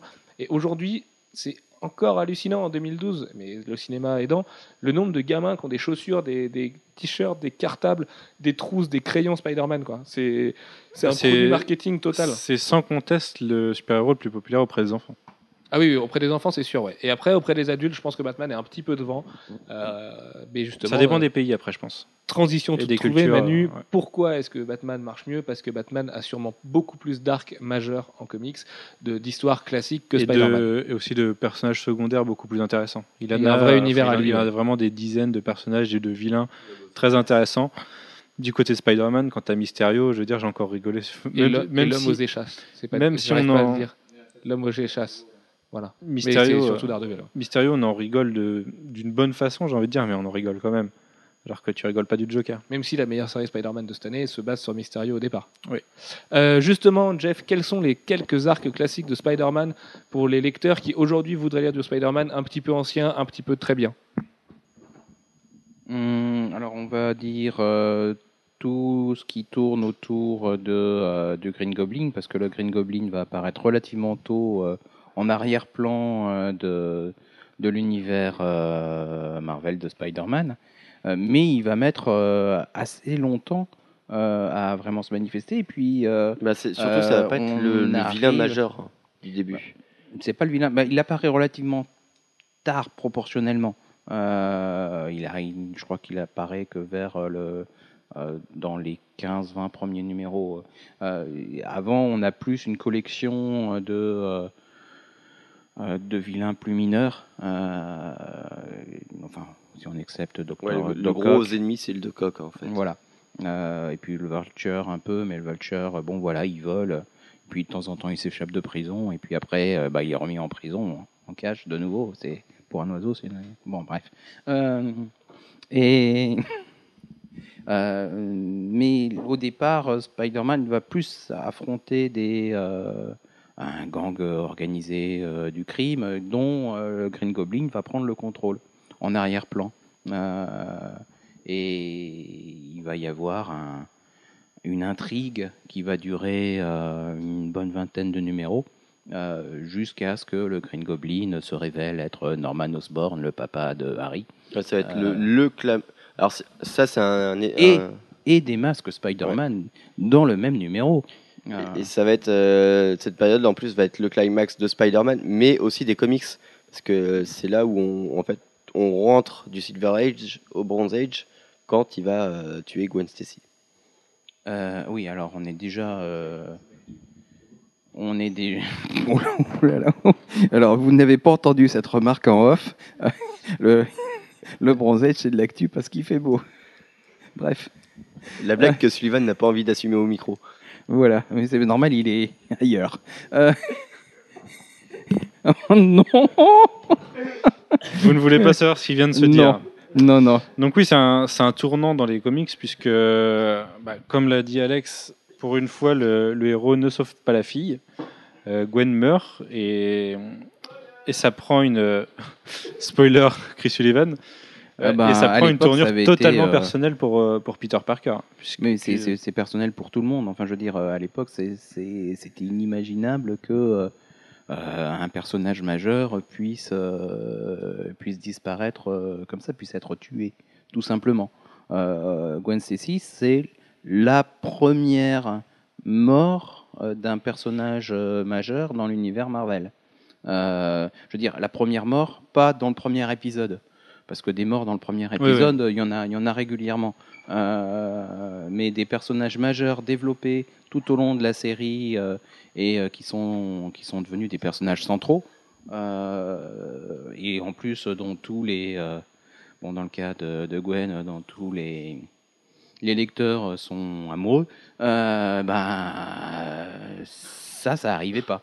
Pas possible. Et surtout, c'est un. Faut, faut voir aussi que c'est une mort sur laquelle, même si certains ont essayé, on n'est jamais vraiment revenu. Elle est toujours morte aujourd'hui. Ben, on a eu des semblants de retour On a eu des euh, avec clones, des euh, clones, des des, choses comme ça. explications. euh, voilà. Mais Ce euh, qui est évoqué ne fait pas du tout partie des sagas classiques. Évitez. La- les- le retour de Gwen en Bah, tant la, que la- clone. la saga du clone, alors que ce soit la première des années 70 ou la seconde des années 90, ça fait partie des sagas classiques, euh, des grosses ventes de Spider-Man. Maintenant, nous, on le conseille pas, c'est clair, on le conseille pas, c'est n'importe quoi. Éditorialement, ça a été fait à l'envers. Euh, Il y a eu des bonnes choses. Il y a hein, eu des bonnes faut- choses, faut- mais, mais, mais ça, a été, ça a été étiré sur trois ans, et trois ans, c'est beaucoup trop long. Par contre, ce qui est intéressant, c'est que depuis tout à l'heure, on parle de choses qui sont vraiment toujours totalement d'actualité, puisque la saga du clone, on, en- on- on y revient partiellement dans Spider Island récemment. Euh, on a aussi euh, le fait que la première mission de Spider-Man soit de sauver le fils de Jameson. On en a parlé, euh, je sais pas, quelques numéros avant Spider Island. Je sais plus dans quel, combien de temps c'est avant quand la femme de, Jameson, euh, le, la vengeance des anti-araignées, je crois que ça s'appelle on, en reparle là, c'est vraiment des choses qui sont toujours d'actualité. Et même le run de Straczynski n'est pas vraiment totalement effacé. Le fait qu'il y ait, bah, je sais pas, quand tu vois Madame Web, qu'il y a- il y, a toujours un, une. euh, comment Madame dire? Web, elle est antérieure à Straz aussi, donc. euh, Oui, mais le fait qu'il y a un- une sorte de toile de la vie sur laquelle euh, il y a un, avatar des, ouais, mais des ça, rien que dans le araignées. dessin animé de l'époque, ça y était déjà, et Straz écrivait pas encore de comics, tu vois. Donc, et Mais il y a encore des traces, pe- quoi, Pendant. Straz, euh, Peter, il est, il est prof, et toute sa vie est bien rangée, il est marié avec MJ, tout va bien, c'est limite s'ils vont pas faire un gosse. Euh, voilà, il y a quand même un, un- une vraie vie rangée pour Peter et c'est pas ça qui fait le sel de, de Spider-Man. Donc c'est pour ça qu'est venu One More Day, Brand New Day et que ça a mis très longtemps avant que quelqu'un comme Dan Slott arrive. Mais on en parle tout de suite. Euh, autre saga classique, messieurs, la dernière chasse de Craven, donc de James de Mathéis et Mike Zeck, euh, qui reste aujourd'hui avec la saga qu'on évoquera juste après, pour moi le plus gros chef-d'œuvre de Spider-Man. Ouais, parce que c'est hyper sombre pour Spider-Man qui est un héros coloré. C'est vraiment inhabituel et euh, c'est euh, c'est surtout une guerre psychologique. C'est ça qui est incroyable, c'est que euh, dans un affrontement entre, enfin Spider-Man c'est un héros très physique, hein, il saute partout, mais là euh, l'affrontement avec Craven euh, se fait sur euh, un côté mental et et la fin est Ah oui, c'est purement psychologique comme affrontement. ouais. et là, ouais, et puis il y a une fin absolument dantesque qui, qui est un peu choquante. Donc euh, Un petit peu, oui, c'est bien glauque, ouais, comme il Ouais. faut. Saga qui a été hérédité dans la collection Marvel Stars ou Marvel Gold, puisque je ne sais jamais laquelle c'est. Et ça doit être Gold, celle-là. Non, ça doit être Gold parce que c'était un ancien best-of Marvel et je crois que Panini réédite les anciens best-of Marvel dans Marvel Gold. Bref, elle est dispo à 16,30€, euh, mais par contre c'était Select pas Stars, merci de l'avoir euh, corrigé Alex. Euh, et du coup, jetez-vous dessus parce que ça a été réédité il n'y a pas très longtemps, euh, c'est le moment de se la faire à pas cher. Donc, euh, comme elle n'a pas fait partie des incontournables de Spider-Man, euh, Si, ah, elle si, était dans un elle, a, incontournable. elle a fait partie des incontournables. ouais. Donc, ouais. vous l'avez encore à moins cher si vous le Ah, trouvez faut le trouver, oui. dans hein, un incontournable. faut avoir la chance dans un supermarché quand ils font des bundles euh, et il faut avoir vraiment de la chance quoi. Parce que souvent c'est pas celui qui reste. Mais bon, sinon, il- bah, voilà, ça existe aussi là-dedans. Donc, la dernière chasse de Craven qu'on conseille euh, allègrement, et puis Burst of Venom, donc avec Todd McFarlane, Alfro, qui est lui aussi un bon gros chef-d'œuvre des familles. bah déjà c'est graphiquement tu- c'est une espèce de branlée euh, innommable et surtout ça va être c'est la création du vilain le plus iconique euh, des, des, des comics euh, de, de ces 20 dernières années parce que c'est euh, le seul vilain qui n'a pas été euh, créé euh, dans le Silver Age qui euh, a une telle importance. Et euh, l'importance c'est parce que euh, il a c'est euh, vraiment le vilain primaire quoi. C'est la, violence pure c'est le désir pur aussi voilà il, il a un truc en tête il va pas s'amuser à bouger des pions sur un échiquier hein, il y va. Et c'est de en fait c'est vraiment euh, une saga euh, sous la forme d'adrénaline quoi. C'est euh, ça s'arrête pas. Et puis euh, bah, Peter Parker est d'ailleurs pris de court puisque il n'a pas l'habitude de faire face euh, à cette rage pure quoi. Donc euh, voilà c'est c'est bien efficace quoi. C'est c'est couillu. Et puis un design absolument euh, fantastique, croyable, j'en sais rien comment le dire, de Venom, qui reste aujourd'hui encore, à part dans sa dernière itération de Tony Moore, euh, le, design absolu, comme tu disais, de ces 20 dernières années. Encore une fois, le dessin animé de 94, euh, là c'est pareil, quand il l'avale et tout, enfin voilà, ça a donné des trucs géniaux, et le symbiote et Carnage ensuite, c'était très bien, et même Toxin, c'était pas trop mal, donc euh, voilà, il y, y a eu de quoi faire. Bah voilà, au niveau des arcs majeurs, on va s'arrêter là. Évidemment, il y en a plein d'autres des arcs majeurs de Spider-Man. Jeff, tu voulais en mentionner juste le nom de quelques-uns? Non, enfin oui, je pensais à quelques petits trucs, mais en particulier un- une histoire en deux parties avec euh, le Juggernaut. No one stops the Juggernaut. Euh, et euh, et bah, Spider-Man euh, va essayer d'arrêter le Juggernaut. Et ça va finir dans un bain de, de ciment. Euh, voilà.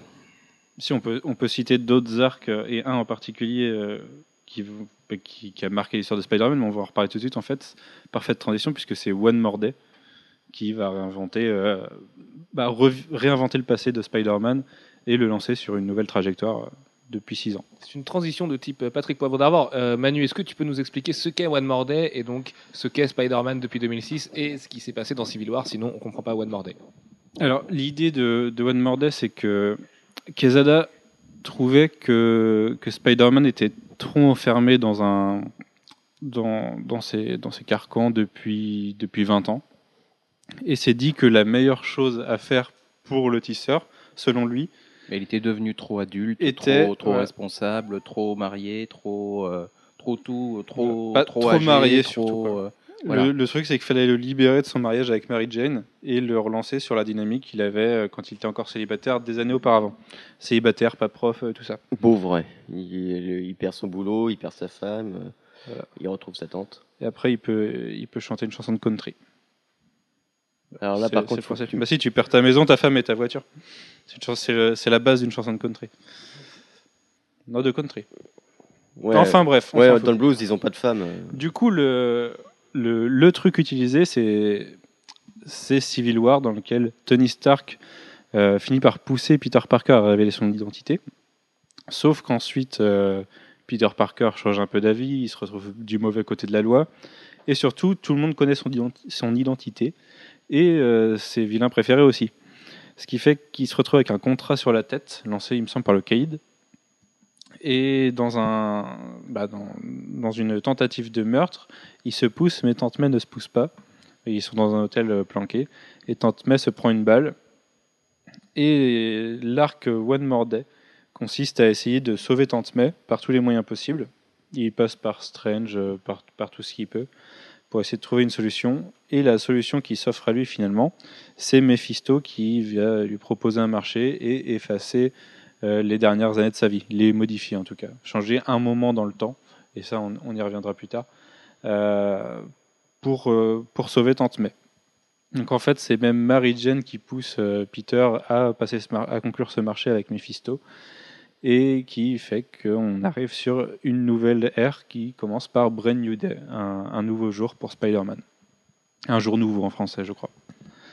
Euh, faut savoir qu'à ce moment-là, ça a été quand même bah, hyper C'était un scandale. Parce que bah, c'est juste euh, un effaçage pur et dur euh, d'années de continuité. Il y a 20 ans, à peu près depuis les Ouais. années 80, ils sont mariés. Ouais.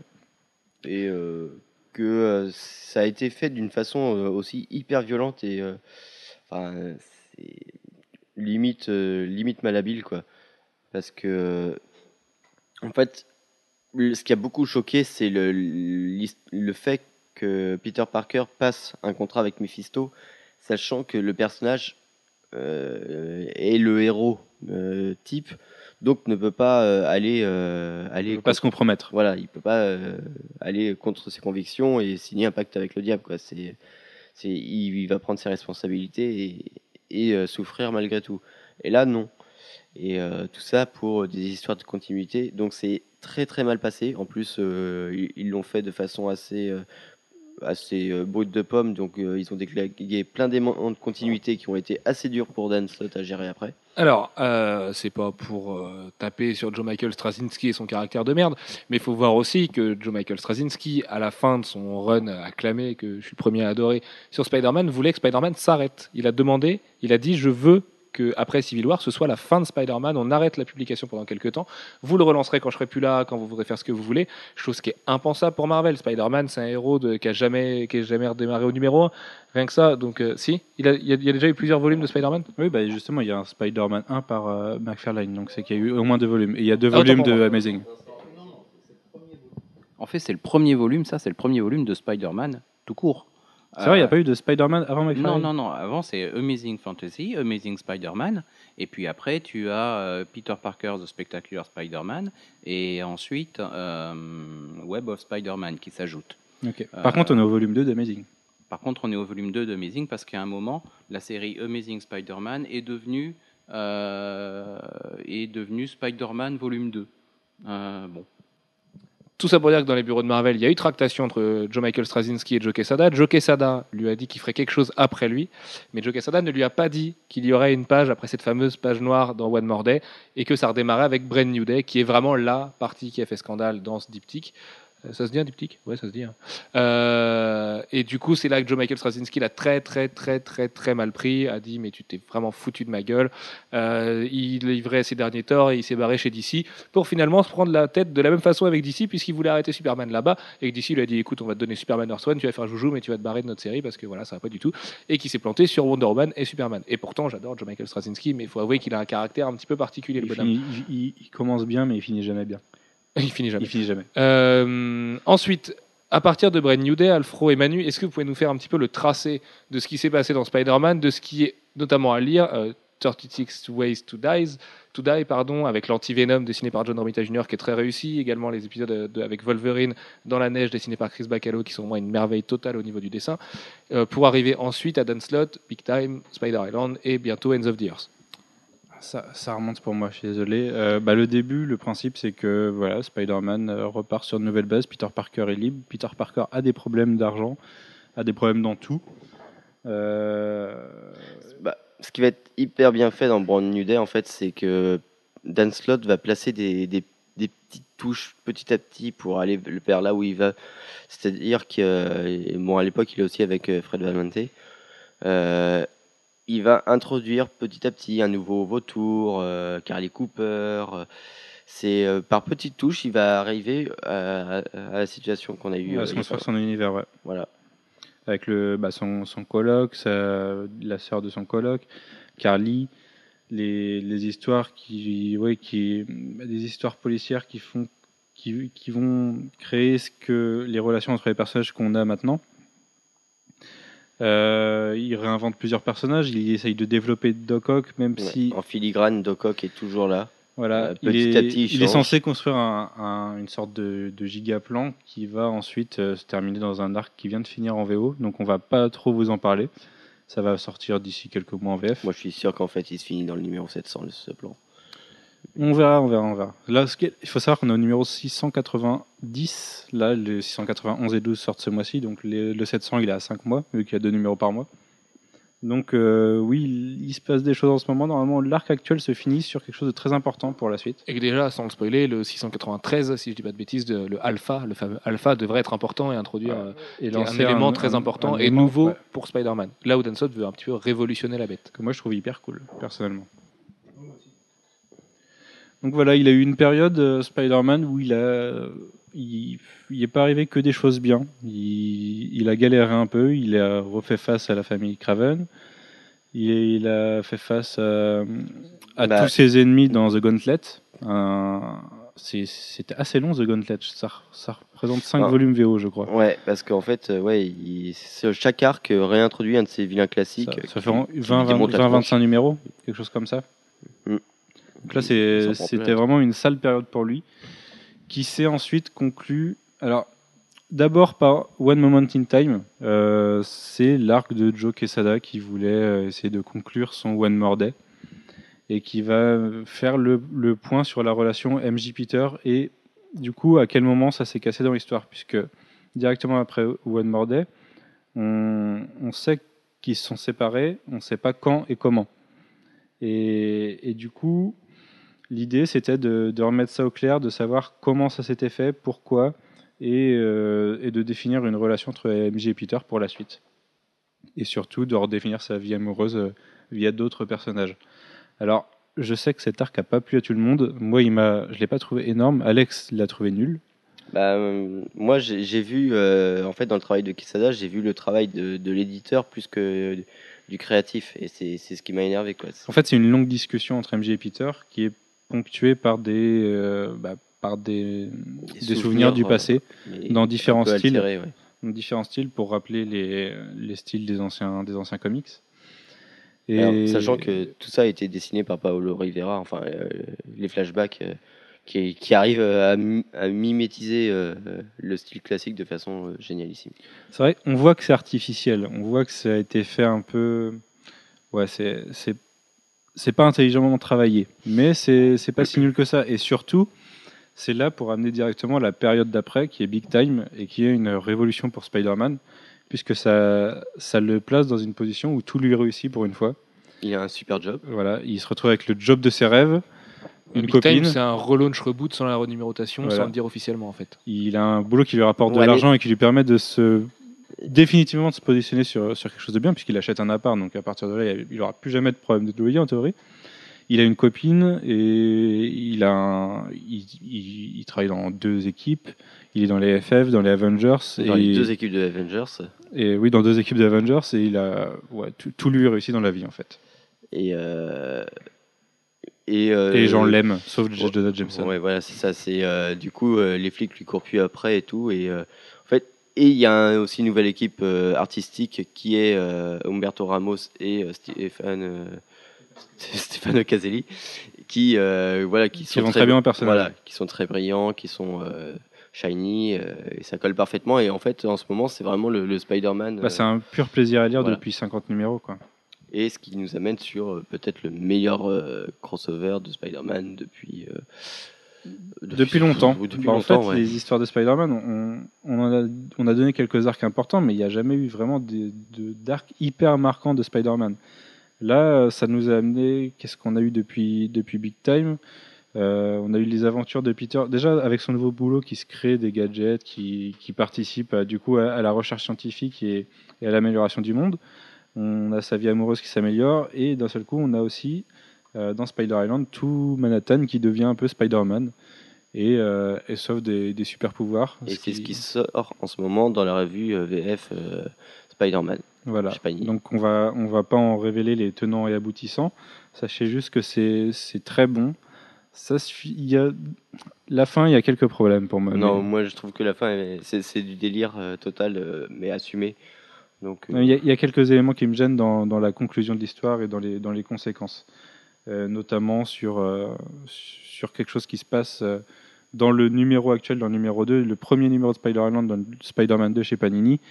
Il y a quelque chose qui se passe qui a des conséquences sur la fin et sur, sur la vie de Peter Parker, notamment sur son identité, puisque après, après One, One More Day, ce qui- ce qu'il faut voir, c'est que l'identité de Peter Parker était connue de tout le monde, dans tous les titres, du coup, et en tant que vengeur, tout le monde savait qui il était. Et d'un seul coup, c'est plus le cas. Donc, les, différents, titres, les différentes équipes ont dû faire en sorte que son identité soit plus connue de tout le monde. Et, traiter ça tout en restant dans leur continuité actuelle. Ça a été, assez sympa à voir. Ça s'est plutôt bien fait, moi, je trouve. Ça a été assez fluide. Euh, là, il se passe quelque chose qui aura, qui aura des impacts sur la suite. Euh, pas des impacts définitifs, mais bon. Par la suite, euh, quel arc marquant? Bah, Ends of the Earth. Euh, c'est le gros arc, c'est quoi? C'est 10 numéros après la fin de Ends of the Earth, après de Spider Island.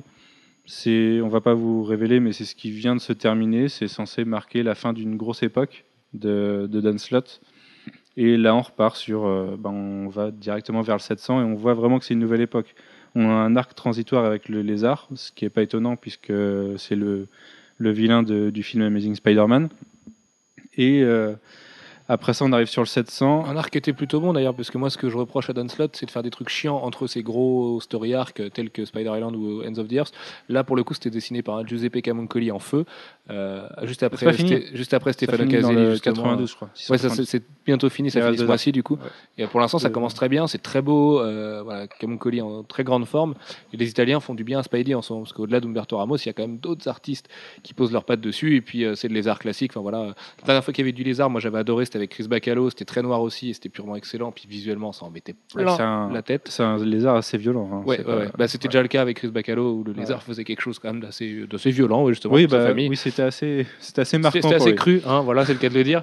Euh, donc voilà, donc Ends of the Earth qui vient de se finir, on a le lézard, puis Puis Alpha, Alpha, Alpha, qui risque, enfin pour moi ça va être génial. Je, je le sens déjà. Donc, euh. Spider-Man 700 qui, selon Dan Slott, est le plus gros tournant de l'histoire de Spider-Man, qui est le plus gros truc qu'il ait jamais prévu, qui devrait diviser Internet en deux, c'est- ce sont ses mots.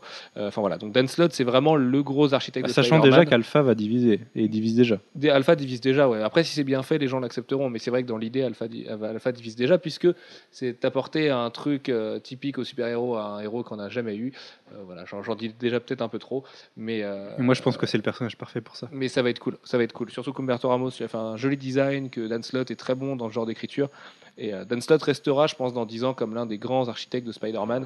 Et, euh, et voilà, il est très très bon. Mais il y a plein de gens qui n'aiment pas Dan Slott. hein. Il faut voir aussi qu'il y a plein de gens qui reprochent à Dan Slott euh, le fait de teaser beaucoup de choses et finalement, de, de, certes, de faire des morts à la fin de ses arcs, certes, de faire des gros changements, mais qui n'en sont pas en fait. Euh, je pense à la fin d'Ends of the Earth par exemple. La Qui est fin un peu de sèche. hein. Spider Ouais. Island. Enfin, voilà, il, a un peu de mal à finir, au moins, contrairement à Stras, lui, il finit ses choses. Bah, Mais, c'est un, euh, Ça, on en a discuté en off, je sais plus, hier ou Tout à l'heure, je crois. Tout à l'heure, ouais. Il a des facilités. Il, fait des trucs bons, il a des super idées, mais des fois, quand il faut qu'il résolve, résolve une situation euh, un peu vite, bah, la résolution est un peu facile. Et, ça s'est senti à quelques moments ces derniers temps. Mais ouais, je pense que pour le 700 et pour Alpha, ça, va être bon. Très bien, donc on a fini avec Dan Slott, avec Amazing Spider-Man, avec l'univers classique. Notons d'ailleurs que l'avantage de qu'il arrive au 700, c'est qu'il est pas rebooté en octobre. Tout à fait. Euh, en novembre, du coup, parce que les reboots, c'est novembre, à part, euh, Bah, ouais, à part Uncanny Avengers. ouais, c'est sur 5 mois de toute façon. Euh, donc le gros morceau qui existe depuis 12 ans, lui maintenant, c'est Ultimate Spider-Man de Brian Bendis. Moi j'en ai eu des larmes aujourd'hui en lisant Spider-Man, qu'on évoquera du coup à la fin bien. de ce sujet. Et c'est avec ce sujet qu'on va finir ce podcast, messieurs, puisque même si on voulait évoquer Spider-Man sur les écrans, donc en dessin animé, au cinéma et en jeu vidéo, je pense qu'on le fera la semaine prochaine sans Manu et sans Jeff, tout simplement parce que ce podcast sinon va faire deux heures et demie et que c'est juste impossible, notamment parce que j'ai un rendez-vous à minuit et demi et qu'il est déjà minuit 20. Euh, du coup, on va finir avec Ultimate Spider-Man. Manu, est-ce que tu peux nous présenter un petit peu cette très longue série de Brian Bendis et Mark Bagley qui, moi, à mon sens, est le plus grand chef-d'œuvre de, de l'histoire de Spider-Man et qui est très, très, Ah, très loin probable. d'être fini? Bah, L'idée, euh, encore Joe Quesada, au début des, bah, en 2000, bah, sûrement- il avait sûrement l'idée avant, euh, c'était que l'univers Marvel est très bon, il y a beaucoup de choses à explorer, sauf que pour les nouveaux lecteurs, c'est pas facile. Et, et qu'aborder un personnage comme Spider-Man, qui avait 40 ans de continuité quasiment à l'époque, euh, c'était un peu chose impossible, même si, même si en fait non, il suffit de prendre un point de départ. Euh, et donc, il a décidé de lancer l'univers Ultimate, alors un peu comme un.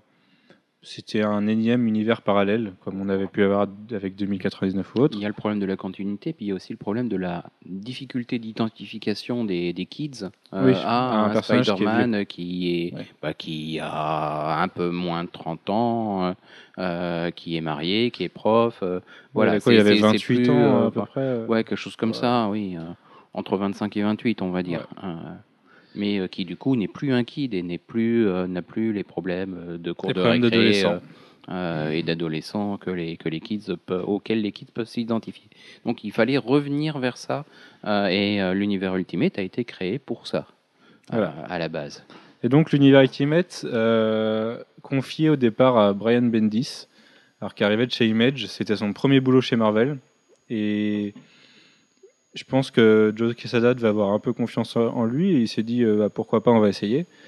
Et il lui a co- confié la série Ultimate Spider-Man, qui a été un, un succès immédiat, Il bah, faut voir que c'était la par les première tentative de Marvel de créer de nouveaux univers. Si ça marchait pas, c'était pas grave. Euh, si ça marchait, c'était tout bonus. Et euh, donc il a, il a donné toutes les cartes à, à Bendis. Là, on, on entend Jeff qui se justifie de ne pas avoir eu confiance en, en l'univers Ultimate au début. Et, après, euh, bah, c'est une histoire qui va durer 150 numéros. Quoi. Voilà, Bah, plus que ça même. Oui. Non, c'est 100 111 par la même équipe, je crois. Ou 100, Ouais, un, 100. peu moins, un peu plus de 100, mais. euh, Enfin bref, Bendis, Bagley euh, qui Mm. vont assurer le show. Quoi.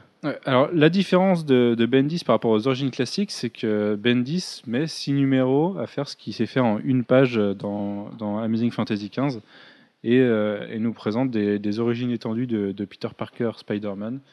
Comment il obtient ses pouvoirs, ses relations avec les différents personnages, la mort d'Oncle Ben, le, comment il va en venir à. Ça reprend les éléments ça. classiques de l'histoire, Voilà, mais ça en les pousse parfois plus Voilà. loin. Et l'avantage, c'est que c'est un univers jetable, comme disait Jeff. Et du coup, euh, c'est un univers où tout le monde peut mourir. Et Bendis s'en joue beaucoup d'ailleurs de ça. Euh, des gens ne peuvent ne pas mourir aussi, puisque euh, Gwen Stacy, par exemple, va durer très longtemps dans l'univers Ultimate, va nous faire une espèce de feinte à un moment. Voilà, elle va rencontrer Carnage et, et faire quelque chose d'assez bizarre qui est, qui est pas toujours expliqué d'ailleurs. Et donc, Bendis a des Vive jouets. la saga du clone de l'univers Ultimate, du coup. Voilà, euh, sauf qu'elle est moins nulle. Mais euh, du coup, Bendis a des jouets avec lesquels il s'amuse complètement. Et Bendis, avec ses qualités de dialoguisme, on va pas vous la refaire, on a fait un podcast entier sur lui il y a quelques semaines.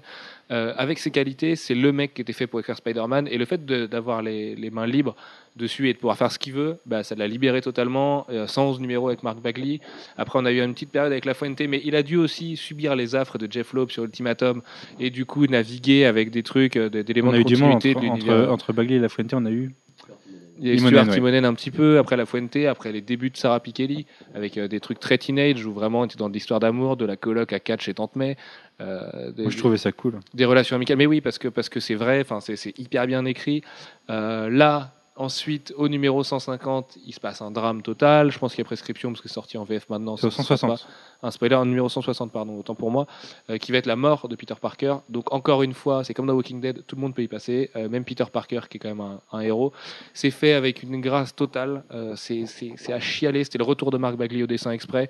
Le Ultimate Fallout numéro 4, je crois, qui présente les funérailles de Peter Parker, tord le bide, vraiment. C'est mortel. Gwen Stacy est, et Tante May, euh, dessinés par Sarah Pikeli, déjà sont à, à- à chialer vraiment. C'est se rendre compte que Peter Parker peut mourir, c'est un petit peu. euh, bah, ça, ça- ça fait bizarre à l'intérieur quand même. On a toujours, moi, je l'ai toujours connu, j'ai grandi avec lui. Je pense que c'est le cas de nous trois autour de la table. Se dire qu'il peut mourir, même si c'est un univers alternatif, on n'arrive pas à se dire que c'est un univers alternatif tout pourri et qu'on s'en fout. Euh, D'ailleurs, clin d'œil Non, au parce grand- que moi j'ai commencé les comics avec ça. voilà. Clin d'œil aux grands médias qui ont dit que Peter Parker était mort, mais non, on vous rassure, le vrai Peter Parker qui a 50 ans cette année est toujours bel et bien vivant et bel et bien fringant, euh, plus que jamais d'ailleurs, comme Jeff. C'est vraiment le mot du Euh, podcast. C'est le mot de ce podcast, fringant. Mais j'aime beaucoup, j'aime beaucoup fringant. Euh, et depuis, on a Miles Morales, donc une nouvelle ère pour le. Euh, c'est donc le troisième volume d'Ultimate Spider-Man. Euh, non, le deuxième du coup, c'est le troisième. Ultimate en- Comics Spider-Man. Ouais. Enfin, ça c'est compliqué. Bah, c'est Ultimate Comics Spider-Man d'ailleurs. Voilà, là c'est le deuxième Comics volume d'Ultimate Comics Spider-Man, mais en même temps, le premier a été intégré à la, à la numérotation d'Ultimate Spider-Man. Enfin. En gros, c'est le troisième volume, mais bon, on peut se dire que c'est le deuxième aussi si ça nous arrange. Toujours est-il qu'il y a un nouveau porteur du masque. Là, on n'ira pas trop loin puisque vous l'avez peut-être pas tous lu. Ultimate Universe n'a qu'un mois. Euh, Deux. Deux mois. Non, bah, plus que ça, parce qu'il y a le deuxième sorti et c'est un bimestriel. Euh, ouais, trois mois. Ça, ça a trois mois, mais bon, on va quand même pas vous spoiler. Sachez que c'est une révolution, que quand on l'a su, on était tous un peu sur le derrière, même si on s'y attendait un petit peu. Euh, que nous, on s'était bien planté à l'époque, je me souviens, avec, avec notre théorie, mais qu'on avait senti venir l'identité du personnage, au moins, euh, quelque chose qui, qui le caractérise beaucoup physiquement. Euh, on avait peur que ce soit pas réussi, mais finalement ça marche super bien, c'est génial vraiment.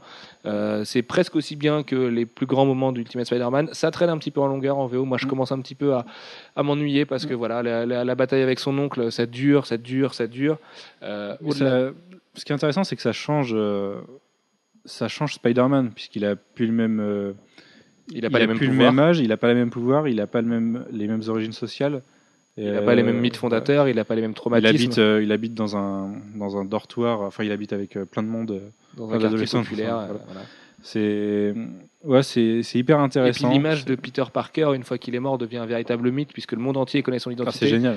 et c'est ça, c'est incroyable. Le respect pour Peter voilà. Parker de l'univers Ultimate après. Lui, lui qui a été pourchassé par des flics pendant 150 numéros, 160 numéros, euh, là ça devient un demi-dieu et les Vengeurs. Enfin, quand on lit Ultimate, à côté, ça retourne le beat de Tony Stark de par l'avoir sauvé. Pareil pour Steve Rogers qui se dit mais comment on a pu laisser un gamin mourir? Euh, C'est vraiment très fort, très très très fort ce que fait Bendis dessus, qui a jamais été aussi bon que ça. Euh, L'avantage aussi, c'est que ça permet de lancer des jeunes dessinateurs. Il y a David Marquez en ce moment qui est sur Ultimate Comics Spider-Man, donc qui doit être à son numéro 13 ou 14, si je dis pas de bêtises, dans Divided We Fall, qui est un crossover qui ne sert à rien, mais bon, qui est une idée euh, Certes, ouais. bizarre d'un éditeur. Euh, David Marquez qui est très très bon, Mais qui est un très très de, proche de, de toute Sarah façon, la ligne Ultimate a, a eu des, des gros bas, dirons Bah, Il y a que Ultimate Spider-Man qui a toujours surnagé. Ça a toujours été le, le titre qui a, qui a été en. D'ailleurs, c'est pour moi le titre qui s'en sort dans Ultimatum, avec notamment euh, le revirement de, de Jameson, qui, euh, qui est très beau ouais, ouais, aussi, qui est- qui est, le, un, qui est peu, un peu sur le même thème que le revirement de New York derrière, mais dans une plus petite euh, dimension. Enfin, c'est très très beau la relation contre Jameson et Peter. Je me souviens dans- aussi de la, de la discussion entre Peter et, et Jameson sur pourquoi il détestait. Et c'était là, c'était lié à son fils encore, mais pour une autre raison du coup. Euh, ouais, c'était génial. C'est très très fort. On va, on va arrêter d'encenser Brian Bendis. Ben non, on ne va pas arrêter d'encenser Brian Bendis, puisqu'il y a six mois était annoncé une série événement.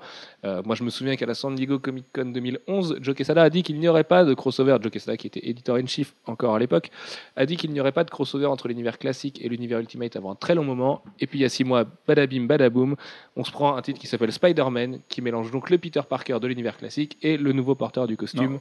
En fait, pour, à, à sa décharge, à six mois pour eux, c'est un long moment, puisque six mois dans les comics, c'est c'est 20 ans de publication. Finalement, c'est peut-être euh, à ça qu'ils ils sont pensaient. Ils ont peut-être pensé comme ça. Mais euh, oui, du coup, Ah, on se Joe. retrouve avec un, un crossover entre l'univers classique et l'univers Ultimate, chose que moi, personnellement, j'attendais depuis 12 ans. Enfin, moins, moins que ça, mais depuis que je lis Ultimate Spider-Man en VF, donc ça fait euh, 7 ans.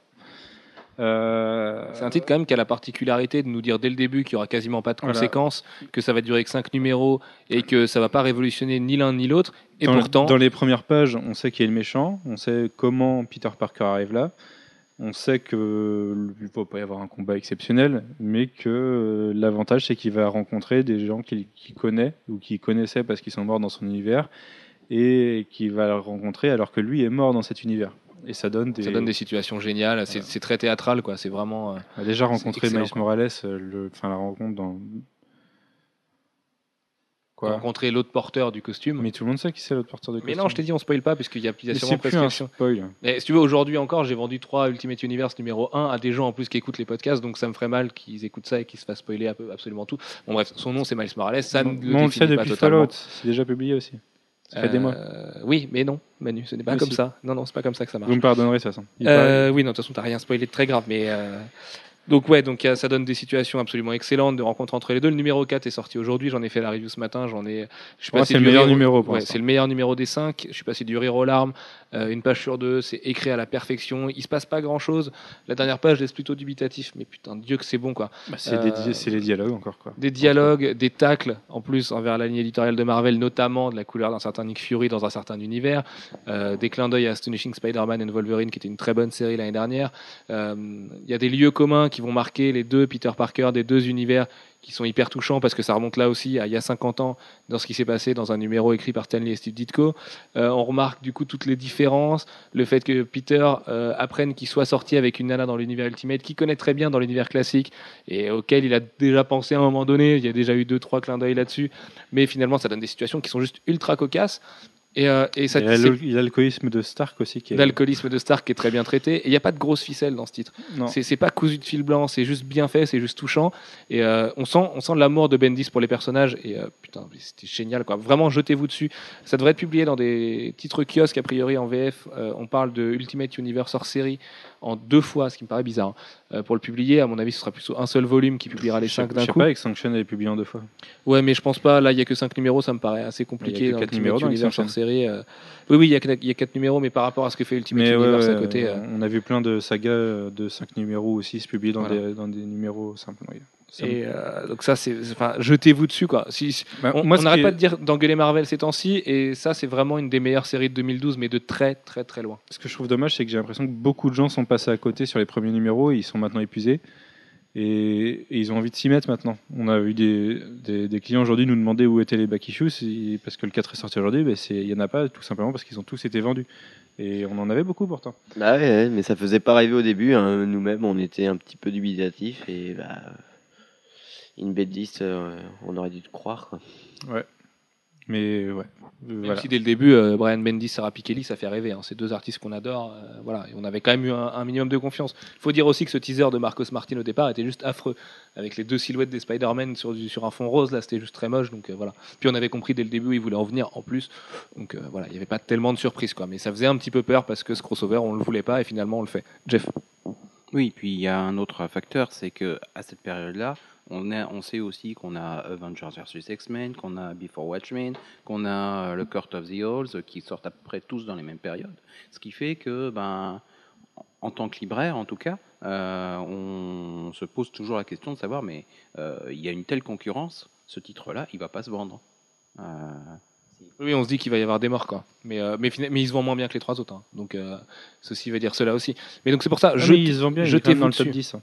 Oui, oui, oui, il se, vend- il se vend pas mal du tout, oui, évidemment. De toute façon, Spider-Man, encore une fois, c'est une des plus grandes icônes de tous les temps. Mais puis, l'accueil critique fait que c'est à ça qu'on sert aussi. hein. C'est de, dire aux gens euh, qu'il faut se jeter dessus, donc euh, jetez-vous dessus. De toute façon, ce sera dans notre coup de cœur, dans le coup de cœur numéro 12 en vidéo la semaine prochaine, c'est sûr. euh, Il y aura forcément ça. Même si la semaine a été très riche avec Gambit, avec Ozymandias 2, avec Batman 12.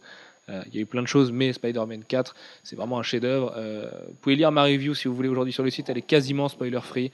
Euh, il n'y aura pas plus de spoilers que dans ce podcast de toute façon. Donc, donc voilà, allez-y gaiement.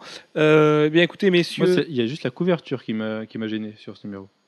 Oui, bah, la couverture est un peu mensongère, ouais. Mais elle, est, elle tellement belle qu'elle elle veut rien dire, ouais. Mais tant mieux, tant mieux. Ça fait, mais oui, enfin, si, j'allais dire la, la couverture de la VX9, c'était un peu pareil, mais bon.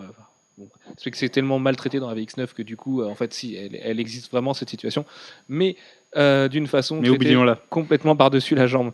Sur ce, messieurs, ça fait déjà une heure et demie, donc on va passer pour l'idée de Spider-Man sur les écrans, mais ce sera le podcast de la semaine prochaine. On essaiera d'avoir Enlil, qui est un spécialiste du cinéma et des adaptations de Spider-Man, qui est un fan de Spider-Man et du, du Silver Age de Spider-Man, donc qui pourra nous parler de tout ça. Euh, Jeff et Manu ne seront pas là, je leur souhaite de très bonnes vacances, reposez-vous bien les Merci. gars, Euh, faites-vous faites -vous plaisir, baignez-vous, allez draguer des petites minettes, euh, voilà. Je vais en vacances avec ma chérie. Jeff, tu es tellement fringant que, que- Mais si, mais toi aussi, tu es avec ta, avec ta femme et ton fils. Mais draguer des petites minettes quand même. Euh, sur ce, on vous dit à la semaine prochaine. On fait plein de bisous. Ciao, ciao. Salut. bye bye. Salut.